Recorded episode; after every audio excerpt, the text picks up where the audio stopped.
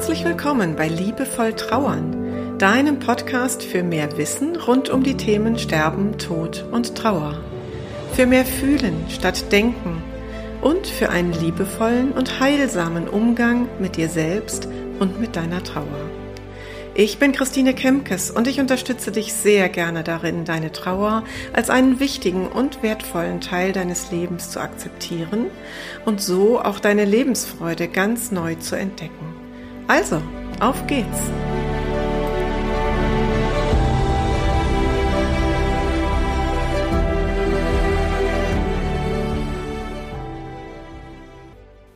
Herzlich willkommen zu dieser Sonderfolge zum Thema Bestattung in Zeiten von Corona. Mich erreichen gerade so viele Fragen ähm, zu diesen und zu anderen Themen, die sich jetzt gerade verändern durch die Corona-Epidemie. Und äh, deswegen habe ich mich entschlossen, das jetzt in Sonderfolgen zu packen. Ja, und heute geht es um die Bestattung, beziehungsweise noch genauer eigentlich um die Schleusenzeit, also die Zeit zwischen dem Tod und der Beisetzung des geliebten Menschen. Ich habe dazu schon mal eine Folge gemacht, die 007, da kannst du auch gerne reinhören.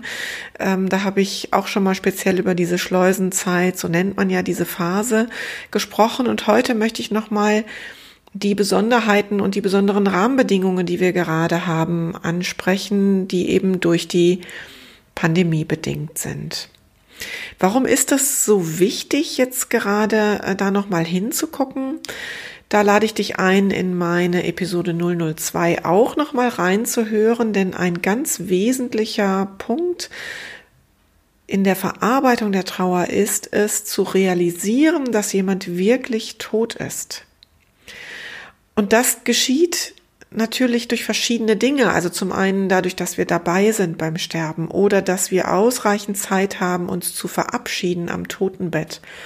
Oder dass eben ähm, die Beisetzung stattfindet, ich dabei sein darf und ich dann miterlebe, dass der Sarg oder die Urne heruntergelassen wird. Oder dass ich beim Ankleiden des Verstorbenen dabei bin. All diese Dinge tragen ja dazu bei, dass ich tatsächlich realisiere, da ist jemand tot. Da wird jemand nicht morgen wieder am Frühstückstisch sitzen. Und nun haben wir das mit Beschränkungen zu tun. Ich selber bin ja Bestatterin in Duisburg und wir bestatten in Duisburg, Oberhausen und Dienstlaken. Das ist so unser ähm, Einzugsgebiet. Und natürlich kann ich im Wesentlichen von meinen Erfahrungen sprechen. Die Regelungen sind aber auch hier bei uns von Friedhof zu Friedhof ganz unterschiedlich, ähm, was so zum Beispiel die Teilnehmerzahl an Beerdigungen angeht. Ähm, und ich glaube, sie sind auch nochmal regional sehr unterschiedlich. Also im Detail müsstest du, wenn du gerade in dieser Phase bist oder wenn sich gerade abzeichnet, dass aus deinem Umfeld, aus deinem unmittelbaren Umfeld jemand sterben wird, müsstest du mit deinem Bestatter Kontakt aufnehmen und mal fragen, wie sind denn da jetzt gerade speziell vor Ort die Regelungen? Aber vieles ist auch sehr gleich. Also wir erleben ja gerade, dass Menschen, wenn sie denn nicht zu Hause sterben können, im Pflegeheim oder im Hospiz oder im Krankenhaus versterben, dass dann die Möglichkeit, dass mehrere Angehörige mit am Bett sitzen, einfach sehr eingeschränkt sind. Und wenn wir eben auf das Thema Abschied gucken, dann kann ich nur die Empfehlung aussprechen, tatsächlich diesen Sterbeort als Abschiedsort zu nutzen. Denn wenn der Verstorbene erst einmal abgeholt wurde vom Bestattungshaus, dann ist eine Abschiednahme am offenen Sarg nicht mehr möglich. Also kläre bitte mit dem Krankenhaus, mit dem Hospiz, wo auch immer der Mensch verstorben ist, dass ihr dort hinreichend Zeit bekommt, euch zu verabschieden. Also am Bett zu sitzen, nochmal ähm, zu danken, zu erzählen, äh, zu beten, zu singen, was auch immer euch in dem Moment gut tut was natürlich nach wie vor möglich ist, aber vielen gar nicht mehr vertraut ist oder bekannt ist, ist, dass wir, egal wo jemand verstorben ist, denjenigen noch wieder zurück nach Hause in seine Wohnung überführen dürfen und dort eine sogenannte Hausaufbahrung möglich ist. Also das ist nach wie vor erlaubt und das gibt dir natürlich die Möglichkeit, dann richtig in Ruhe dich zu verabschieden, denjenigen selbst zu waschen und anzuziehen in seine Lieblingsanziehsachen.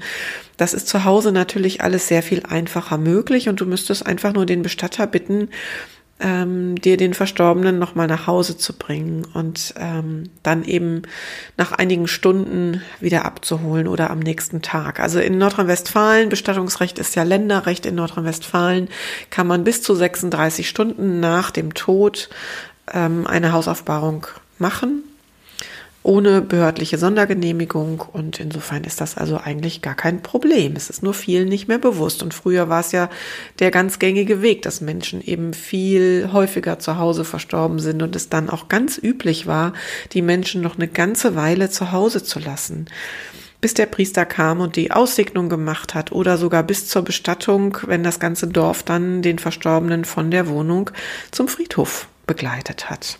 Und all diese Rituale, die so hilfreich sind, um eben die Realität des Todes zu erkennen, anzuerkennen, die haben wir heute leider nicht mehr. Und vielleicht ist Corona der Anstoß, da auch wieder ein bisschen mehr hinzukommen. Es geht also darum, in dieser Phase, in dieser Corona-Krise, wo so vieles nicht mehr möglich erscheint, handlungsfähig zu bleiben. Und tatsächlich genau zu gucken, okay, manches ist verboten, vieles geht so nicht mehr, wie wir es vielleicht sonst gerne gemacht hätten. Aber was kann ich dennoch tun? Was ist möglich? Das sind die Fragen, die du dir in dieser Zeit ganz besonders stellen darfst. Und das gilt dann eben auch für die Beisetzung. Also Beisetzungen sind nur im kleinsten Kreis möglich. Zwischen fünf und zehn Personen ist es bei uns, je nach Friedhof, je nach Satzung. Trauerfeiern dürfen nur noch draußen stattfinden dann auch mit gebührendem Abstand der Teilnehmenden. Und äh, allermeistens handhaben wir das so, dass wir dann direkt uns am Grab treffen, dort die Urne auf einen Tisch stellen oder eben den Sarg, Sarg schon auf das Grab stellen und dann dort eine kleine Abschiedszeremonie machen oder auch die ganz normale Trauerrede, wie sie eben sonst in einer Trauerhalle stattgefunden hätte. Ganz äh, banal und organisatorisch braucht es gerade Teilnehmerlisten mit Namen, Adressen und Telefonnummern, ähm, wer an der Trauerfeier teilgenommen hat, um eben später nachvollziehen zu können, falls da eine Corona-Infektion ist, ähm, dann eben den, den Kreis zu ziehen, wer da eventuell unter Quarantäne gehen muss. Also nochmal zurück ähm, zu dieser kleinen Zeremonie. Ich kann dir ein Beispiel erzählen. Ich hatte in der vergangenen Woche eine Trauerfeier. Da habe ich selber auch die Trauerrede gehalten und es war klar, wir können nicht in die Trauerhalle gehen. Und wir hatten Gott sei Dank ganz, ganz schönes Wetter. Das heißt, wir haben uns draußen getroffen. Ich habe auch draußen die gewünschte Musik abgespielt. Ich habe die ganz normale Trauerrede gehalten, wie immer. Und in diesem Fall war es so, dass ähm, die Beisetzung in einem Kolumbarium, also in einem geschlossenen Raum stattfand. Und da durften wir dann immer nur mit zwei Leuten, also ich mit zwei Leuten rein. Und dann habe ich die halt nach und nach mitgenommen zum Grab, ähm, zu dem Urnenfach und habe dort jeweils dann nochmal für die beiden, die mit mir gekommen sind, den Segen am Grab gesprochen. Der Verstorbene hat also in dem Fall fünfmal den Segen bekommen. Das ist ja auch nicht schlecht. Ähm, und dann war, äh, ist, ist mir ein Gedanke gekommen und ich gebe zu, der ist tatsächlich jetzt durch diese Corona-Situation entstanden. Den hätte ich vorher schon längst haben können. Ich mache immer Fotos am äh, Tag der Beisetzung. Das machen wir auch vom Bestattungshaus aus und die Kunden bekommen die dann hinterher ausgedruckt mit ähm, mit der Rechnung und als Trauerrednerin mache ich eben auch Fotos und dann habe ich später nochmal die Rede wie diesen Podcast eingesprochen und habe aus dieser Tonspur, dieser MP3-Spur ähm, und den Fotos, die ich gemacht habe, ein Video zusammengeschnitten. Und das ist natürlich jetzt eine schöne Erinnerung, denn eigentlich hätten bei dieser Trauerfeier 40 bis 50 Personen anwesend sein sollen. Und die Familie hat jetzt vor, im, irgendwann im Sommer, wenn dieser ganze Spuk hier vorbei ist, noch ein, ähm, eine Zusammenkunft mit all diesen Menschen zu machen, nochmal gemeinsam essen zu gehen, denn auch der Nachkaffee konnte ja nicht stattfinden. Und dann ist es natürlich toll, wenn Sie dieses Video noch zeigen können und wenn dann nochmal es möglich ist, den Verstorbenen so ganz in die Mitte zu holen und nochmal zu würdigen. Andere Bestatter filmen gerade Beisetzungen oder machen einen Livestream.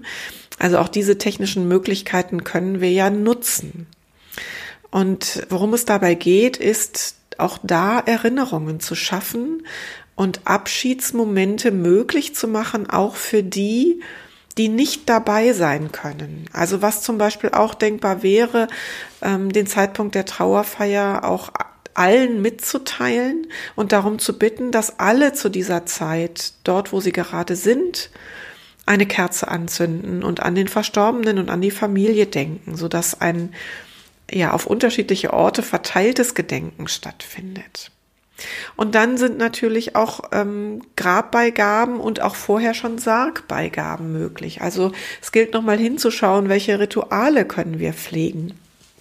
Und du könntest beispielsweise vor der Kremation einen Brief schreiben und in den Sarg legen lassen oder ein Lieblingskleidungsstück auch nochmal von dir selber mitgeben in den Sarg und äh, oder Fotos mitgeben. Du kannst Fotos teilen und die eine Hälfte mit in den Sarg geben und die andere Hälfte selber behalten. Du kannst Herzen beschriften mit deinen Gedanken und die eine Hälfte mit ins Grab geben oder in den Sarg und die andere Hälfte selber behalten. Also es gibt Möglichkeiten, Verbindung zu schaffen und ich glaube, dass es gerade jetzt in diesen Zeiten, wo so vieles sehr reduziert ist, ganz besonders wichtig. Und das kann natürlich dann, was die Sargbeigaben angeht, immer nur der Bestatter machen für dich.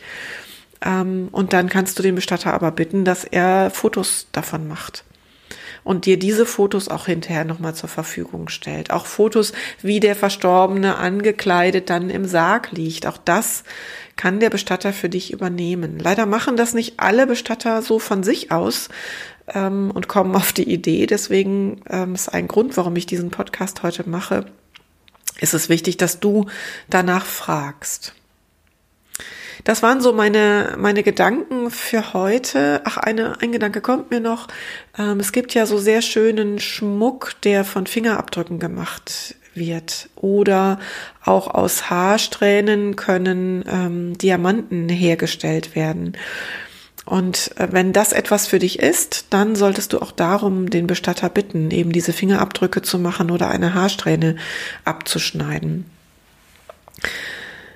Ja, so, das waren also die Gedanken für heute. Jetzt richtet sich mein Podcast ja eigentlich eher an Trauernde, also an die Menschen, die, ähm, wo der Tod schon eingetreten ist bei den Angehörigen und die eben jetzt versuchen, ihre Trauer ins Leben zu integrieren. Diese Folge richtet sich eher an die Menschen, die das noch vor sich haben. Deswegen freue ich mich ganz besonders, wenn du diese Folge teilst, wenn du mit Menschen, die du kennst, die vielleicht gerade einen äh, sterbenden Menschen in ihrer Familie oder in ihrem Umfeld haben, mit diesen Menschen darüber sprichst dass es diesen Podcast gibt und diese Hinweise gibt. Denn wichtig ist ja, dass du dir dazu auch im Vorfeld Gedanken machen kannst, zu welchem Bestatter gehe ich denn eigentlich? Vielleicht kannst du dich schon mal umhören im Freundeskreis. Wer hat gute Erfahrungen gemacht? Oder eben einfach mal im eigenen Ort zwei Bestatter anrufen und mal fragen, wie sie denn gerade konkret mit dieser Corona-Situation umgehen. Ich glaube, so wie auch ohne Corona ist es auch jetzt mit Corona sehr, sehr unterschiedlich, wie Bestatter da gerade agieren. Viele machen ganz, ganz tolle Dinge, aber ich habe leider auch schon gehört, dass ähm, Angehörige ihren verstorbenen Menschen und auch den Sarg und überhaupt gar nichts mehr sehen konnten nach der Abholung im Krankenhaus. Dass also auch eine stille, sogenannte stille Trauerfeier oder stille Beisetzung stattgefunden hat, ganz ohne Angehörige. Und das ist natürlich dramatisch, wenn wir dann auf die Trauerverarbeitung gucken, ähm, wo Menschen dann später mit dieser Situation umgehen müssen, einen Umgang lernen müssen damit. Also, denke immer daran, handlungsfähig zu bleiben und zu gucken, was kann ich trotz der vielen Beschränkungen gerade dennoch tun. Das ist, glaube ich, die Kernfrage. Es wird äh, weitere Sonderfolgen geben und bis dahin wünsche ich dir eine gute Zeit. Freue mich, dass du zugehört hast und ja, und wenn du magst, bist du halt beim nächsten Mal wieder dabei. Bis dann ganz herzliche Grüße, deine Christine.